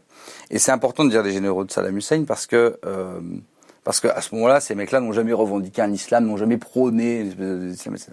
Et ça, c'est important parce que, euh, par exemple, je trouve ça très ennuyeux quand euh, quand on parle de, terroristes et d'islam, alors je sais que eux se revendiquent euh, de l'islam, etc., mais, mais tu sais, quand on dit l'islamisme et tout, il y a, y, a, y, y a un propos qui suggère un peu que potentiellement, euh, dans le prisme de l'islam, dans les extrêmes, tu peux avoir des mecs qui vont avec une Kalachnikov. Non, c'est c'est une secte, tu vois? C'est des sectes. C'est pas un mouvement euh, extrémiste de l'islam. C'est des sectes quand tu as des mecs euh, qui revendiquent euh, être les apôtres de Jésus et qui vont flinguer des gens, on dit pas euh, les extrémistes catholiques, les extrémistes chrétiens. Non, on dit la secte du. tu vois Alors, il faut faire une chose pour tout le monde, parce que je trouve que je trouve que ça met un truc hyper malsain dans la tête des gens. Moi, j'ai mon premier spectacle s'appelle Alléluia bordel. J'ai amené le Coran, la Bible et la Torah sur scène. Et je peux dire, je me suis pas fait avec des copains. Je suis totalement athée et je le revendique. Et dans Alléluia bordel, j'ai bien pris, j'ai bien fait attention à taper avec la même violence euh, sur toutes les religions. Donc, euh, donc je, je, je, je, je sais ce que c'est que l'extrémisme religieux. Mais je veux dire, c'est, on n'est pas, il faut, il faut faire attention avec les mots. Et les gens qui prononcent ces mots, euh, en l'occurrence les politiques, savent la définition des mots. Parce qu'ils ont des... des euh, les gens le savent, hein, mais il faut le rappeler de temps en temps, qu'ils ont des cours. Il hein. faut bien comprendre que chaque mot d'un homme politique est choisi, pesé. Ils savent exactement, quand ils emploient un mot, quel est l'impact sur ton inconscient, ton conscient, sur la masse. Ils savent très bien. Et je trouve, par exemple, qu'il est important de rappeler qu'à la tête de Daesh, au départ, il y a des gens euh, qui sont presque même pas musulmans. Alors qu'on ne vienne pas nous parler euh, d'un, euh, euh, je sais plus quel mot il emploie. Retrouvés dans les mêmes prisons de Bush où ils ont. Oui, oui, voilà, parce qu'en fait, parce qu'effectivement, quand euh, Bush a mis dans la même prison euh, les mecs d'Al-Qaïda qui l'avaient attrapé, et puis les anciens généraux de Saddam Hussein. Alors tu mets les deux, tu mets les deux dans la même prison, ils ont rien à foutre. Hein. Les prisons là-bas sont pas ouf. Hein. Donc, donc du coup, bah ils discutent et puis bah, ils s'entendent bien, ils ont plein de points communs. Donc du coup, bah forcément, en sortant, ils disent ça serait quand même chouette. ne nous perdons pas de vue. Donc, tu vois, et puis sur LinkedIn, ils se retrouvent et puis ils disent, ben, montons une start-up ensemble. Et puis, et puis ça devient, euh, et puis ça devient Daesh. Euh, et, et c'est quand même intéressant de savoir ça. Alors, euh, ça ne veut pas dire que c'est Bush qui a, qui a, fabriqué Daesh, mais ça veut dire que euh, parfois, en voulant soi-disant la paix et en faisant la guerre, finalement, ce que tu obtiens, c'est encore plus de guerre. Euh, on va passer euh, aussi. Le, tu veux pas nous faire un petit peu le, la création de l'État israélo-palestinien là? Mais j'ai pas des vannes. On dirait que on dirait que j'ai des sur que sur scène j'ai des j'ai des blagues comme ça. Euh, euh, j'ai des blagues comme ça sur le parce que le, la partie du de cette partie du spectacle où j'évoque entre autres la création d'Israël, c'est une partie qui dure 25 minutes. En plus, je crois que je parle à 300 km heure dans, dans cette partie, donc ça va être difficile de te la résumer. On va passer aux questions d'Internet. Euh, tu fais des blagues sur la première et la deuxième guerre mondiale dans ton livre. Est-ce que c'est de l'éducation par l'humour? Moi, je m'éduque moi-même en, faisant des trucs parce que faut bien comprendre que c'est pas du tout des connaissances que moi j'avais au départ. Hein. J'ai pas un jour, j'ai pas ouvert comme ça. dire, Alors la première guerre mondiale. scolarité en seconde? J'ai arrêté au bout de deux mois de seconde. Et euh, euh, les deux mois, c'était pas ouf. hein. Donc, euh, je- euh, c'était, j'ai vraiment pas retenu grand chose du truc. Mais moi, en fait, je prends les trucs, comme je suis pas un intellectuel, je les étudie et et il y a plein de trucs qui me font marrer. Donc, alors après, ça éduque forcément les gens, mais parce que moi, je m'éduque avec eux, tu vois. Mais c'est pas, euh, j'ai pas une volonté d'éduquer les gens, tu vois. J'ai d'abord une volonté de m'éduquer moi. Parce qu'en plus, c'est vrai. Autre question internet. Est-il prêt à manifester avec les gilets jaunes? Je ne vais pas aux manifestations. Parce que même si je comprends leur colère, etc., etc., moi, si je veux avoir de l'impact, je dois rester. Comment dire Je dois rester impliqué de manière neutre. C'est-à-dire que je dois pouvoir, si je mets, si je mets un gilet jaune et que je vais avec eux, il faut que j'aille à toutes les manifs, en fait. Parce que ça serait, parce qu'à partir du moment où tu participes pas à un truc, en fait, c'est le même problème, tu sais, pour les, par exemple, pour les. euh, Quand, quand-. Je vais donner un exemple. Quand j'ai commencé à faire des sketchs à, la télé, au début, j'ai fait plein de trucs sur le racisme. Alors tout le monde disait, ah, vous êtes le racisme, vous révolte. Puis, dans ma tête, je me dis, il faut que j'arrête de faire des sketchs sur le racisme parce que ils croient que c'est un- une espèce de- tu vois, de, de bataille que j'ai. Mais c'est une des batailles. Après, alors, du coup, après, j'ai arrêté et j'ai fait des sketchs avec les handicapés. Alors là, c'était donc je suis euh, le représentant des handicapés. Mais pas du tout. Et moi, je change de thème tout le temps parce que j'arrive pas en fait à mettre du quantitatif ou du qualitatif sur le malheur. C'est impossible. Et et comme maintenant, quand je, quand je fais quelque chose, il y a une répercussion médiatique, etc., je trouve qu'il est de ma responsabilité d'essayer au maximum de, de ne pas faire, d'une manière ou d'une autre, préférence à une cause plutôt qu'une autre. Euh, parce qu'en plus, euh, euh, tu te retrouves à un moment donné dans quelque chose avec des gens autour de toi, il y en a, il y en a 50, puis un jour on va aller dans une émission de télé, puis on va me mettre une photo de moi avec 50 mecs, on va me faire un petit rond rouge sur la tête d'un mec derrière que j'ai jamais vu, puis on va me dire ce mec-là a tué des enfants, de là, et je dis ah bon, donc vous le soutenez? Ah ben non, et puis tu te retrouves, tu vois. Donc je crois qu'il faut, il faut être vigilant euh, sur les trucs euh, qu'on fait. Je crois que, euh, je crois que c'est pas mon rôle de faire ça. La censure existe-t-il? Comment est-elle exercée à la télé? A-t-il été confronté à l'autocensure? Alors, est-ce que la censure existe? Écoutez, apparemment, tout le monde le dit. Donc, qu'elle doit exister. Euh, en fait, moi, ce que je veux dire, c'est que je, ne peux pas entendre que euh, y a 30 ans, alors cette fameuse phrase, oh, il y a 30 ans, on pouvait dire des choses qu'on peut plus dire. Quel artiste arrive devant son public à l'heure d'aujourd'hui et dit aux gens, à son public, bonjour mesdames et messieurs, voilà, je suis un artiste euh, qui est censuré, il y a 30 ans on pouvait dire des trucs qu'on ne peut plus dire, alors voilà, je vais vous faire mon sketch. Mais bah, bah, bah, fais pas ton sketch alors. T'es en train de nous dire qu'il y a 30 ans, toi-même, toi t'es humoriste, tu dis, il y a 30 ans on pouvait dire des trucs qu'on ne peut plus dire maintenant. Putain, mais qu'est-ce que c'est que cette, ce, ce baissage de bras, d'abandon? C'est ça la promesse qu'on fait aux gens? C'est qu'il y a 30 ans on pouvait dire des trucs plus maintenant? C'est pas vrai, c'est pas vrai. Seulement il faut... Les nuls, tu, tu les sketchs euh, maintenant? Bien sûr genre, genre Royal Rabbin, euh, ça passe. Je me souviens plus de Royal Rabbin, très sincèrement, mais euh, mais euh, mais je vois pas pourquoi un truc passerait pas. Ce que je veux dire, c'est qu'après tout correspond à une époque aussi. Il y a peut-être des choses qui passeraient plus maintenant parce que Les ça blagues- les correspond blagues, euh, plus. les blagues de Michel Leb avec les Shintok. Bah, euh, Michel Leb, euh, Mi- Michel Leb, euh, c'est encore un autre problème. Moi, Michel Leb me fait pas beaucoup rire, sauf quand c'est pas son texte. Euh, donc, euh, c'est euh, bon. peut-être, peut-être des fois, euh, en fait, des fois peut-être le plagiat est positif parce que ça lui a permis quand même d'avoir quelques bonnes vannes. Mais je pense que de manière générale, tu ne peux pas dire ça aux gens. Le, le, je, je crois que si tu es assis quelque part et que tu dis je suis censuré, mais que tu es assis là, qu'est-ce que tu fous là? C'est que tu as signé un contrat euh, et que tu respectes les clauses, pas que tu as été censuré. Censuré, c'est quand, sans ton accord, sans ton accord, on coupe des vannes dans un sketch à toi ou que on te, on te, on te boycotte de quelque part parce qu'on sait ce que tu vas dire. Ça, c'est de la censure. Mais J'entends trop d'humoristes nous parler de cette liberté d'expression. Moi, je crois que ça arrange bien tout le monde parce qu'on dit on ne peut plus rien dire. Comme ça, quand tu fais une mauvaise vanne à la télé et que tu te fais insulter sur Internet, tu dis ah ben oui, on ne peut plus rien dire.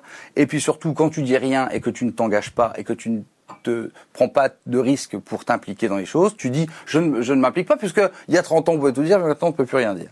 Euh, moi, je crois que c'est pas vrai. La preuve, mon spectacle Vente de pièces à Beyrouth, il est passé euh, samedi dernier en clair sur C8 avec des propos soi-disant qu'on ne peut pas tenir et des sujets soi-disant qu'on ne peut pas évoquer. Pourtant, il n'y a pas eu de coupe. C'est un- Je sais pas, quand on parle par exemple du conflit israélo-palestinien, j'en parle dans, les parle dans le ralala, spectacle. les juifs, Ouais, la euh, colonisation, euh, plein, plein de choses. Et je l'évoque dans le spectacle sans aucun problème.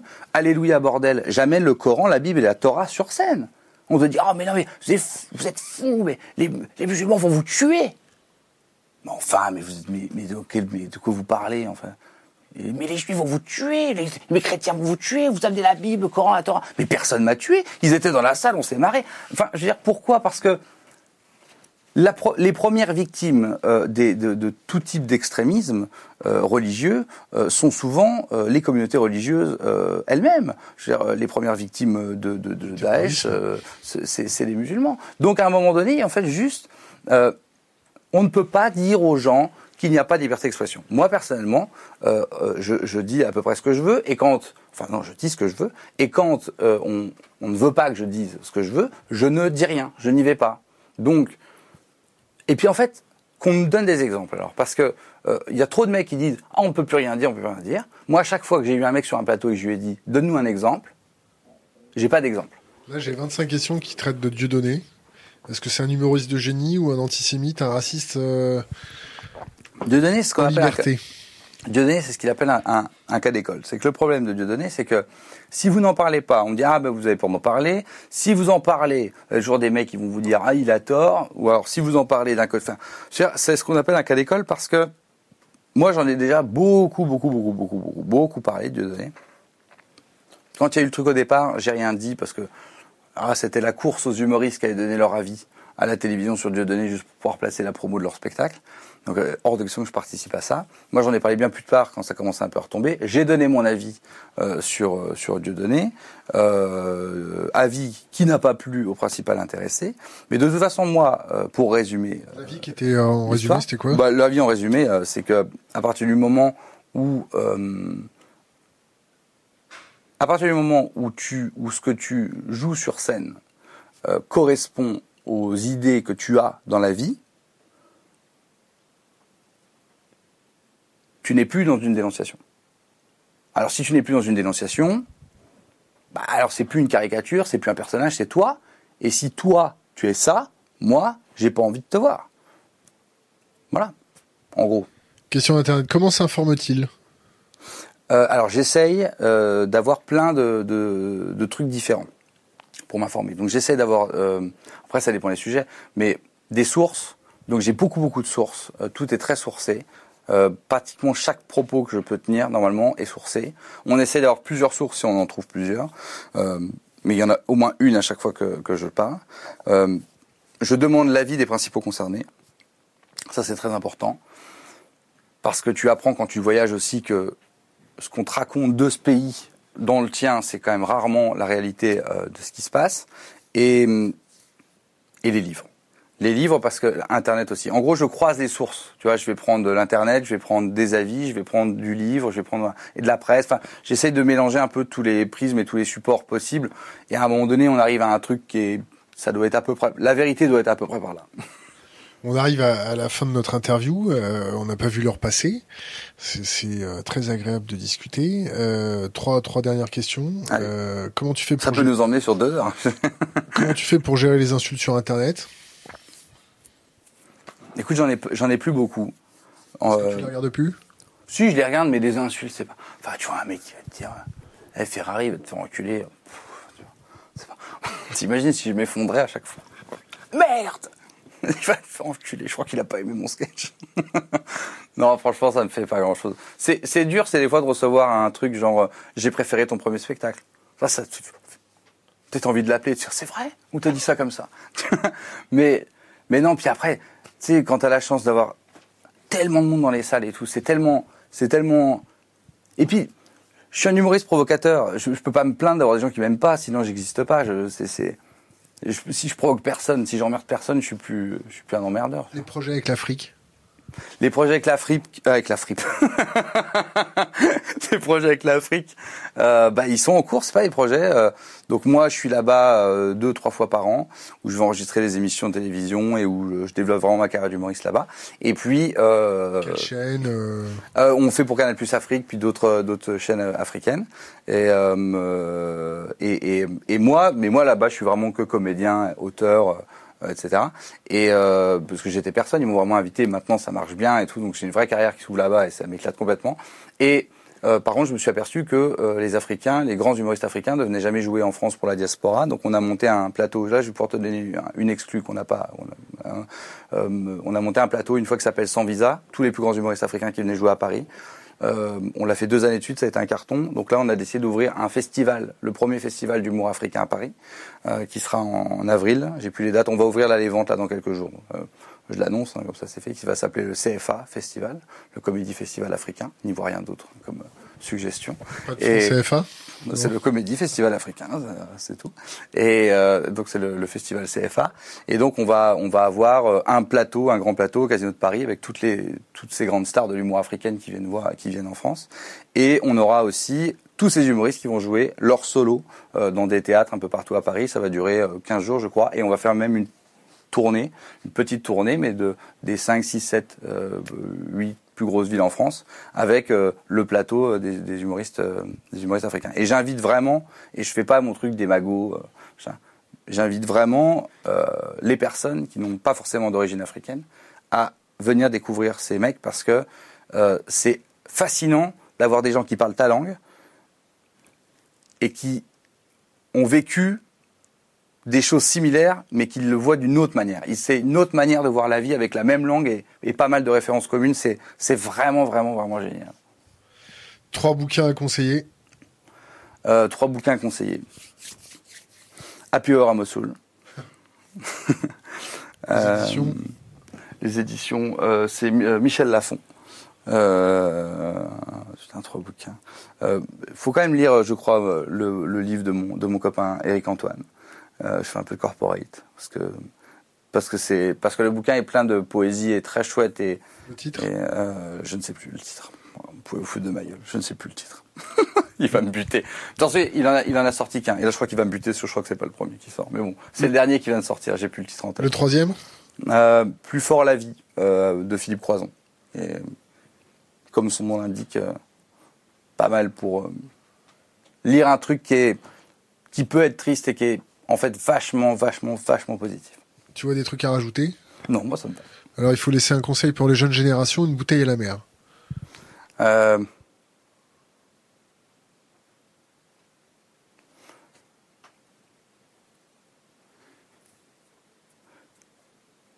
Quand quelqu'un vous dit que ça n'est pas possible, demandez-lui toujours pourquoi.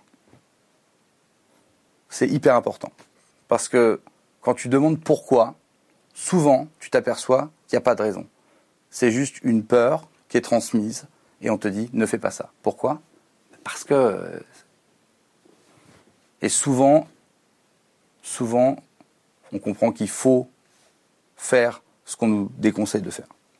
Jérémy Ferrari, merci. Mais merci à toi, à vous.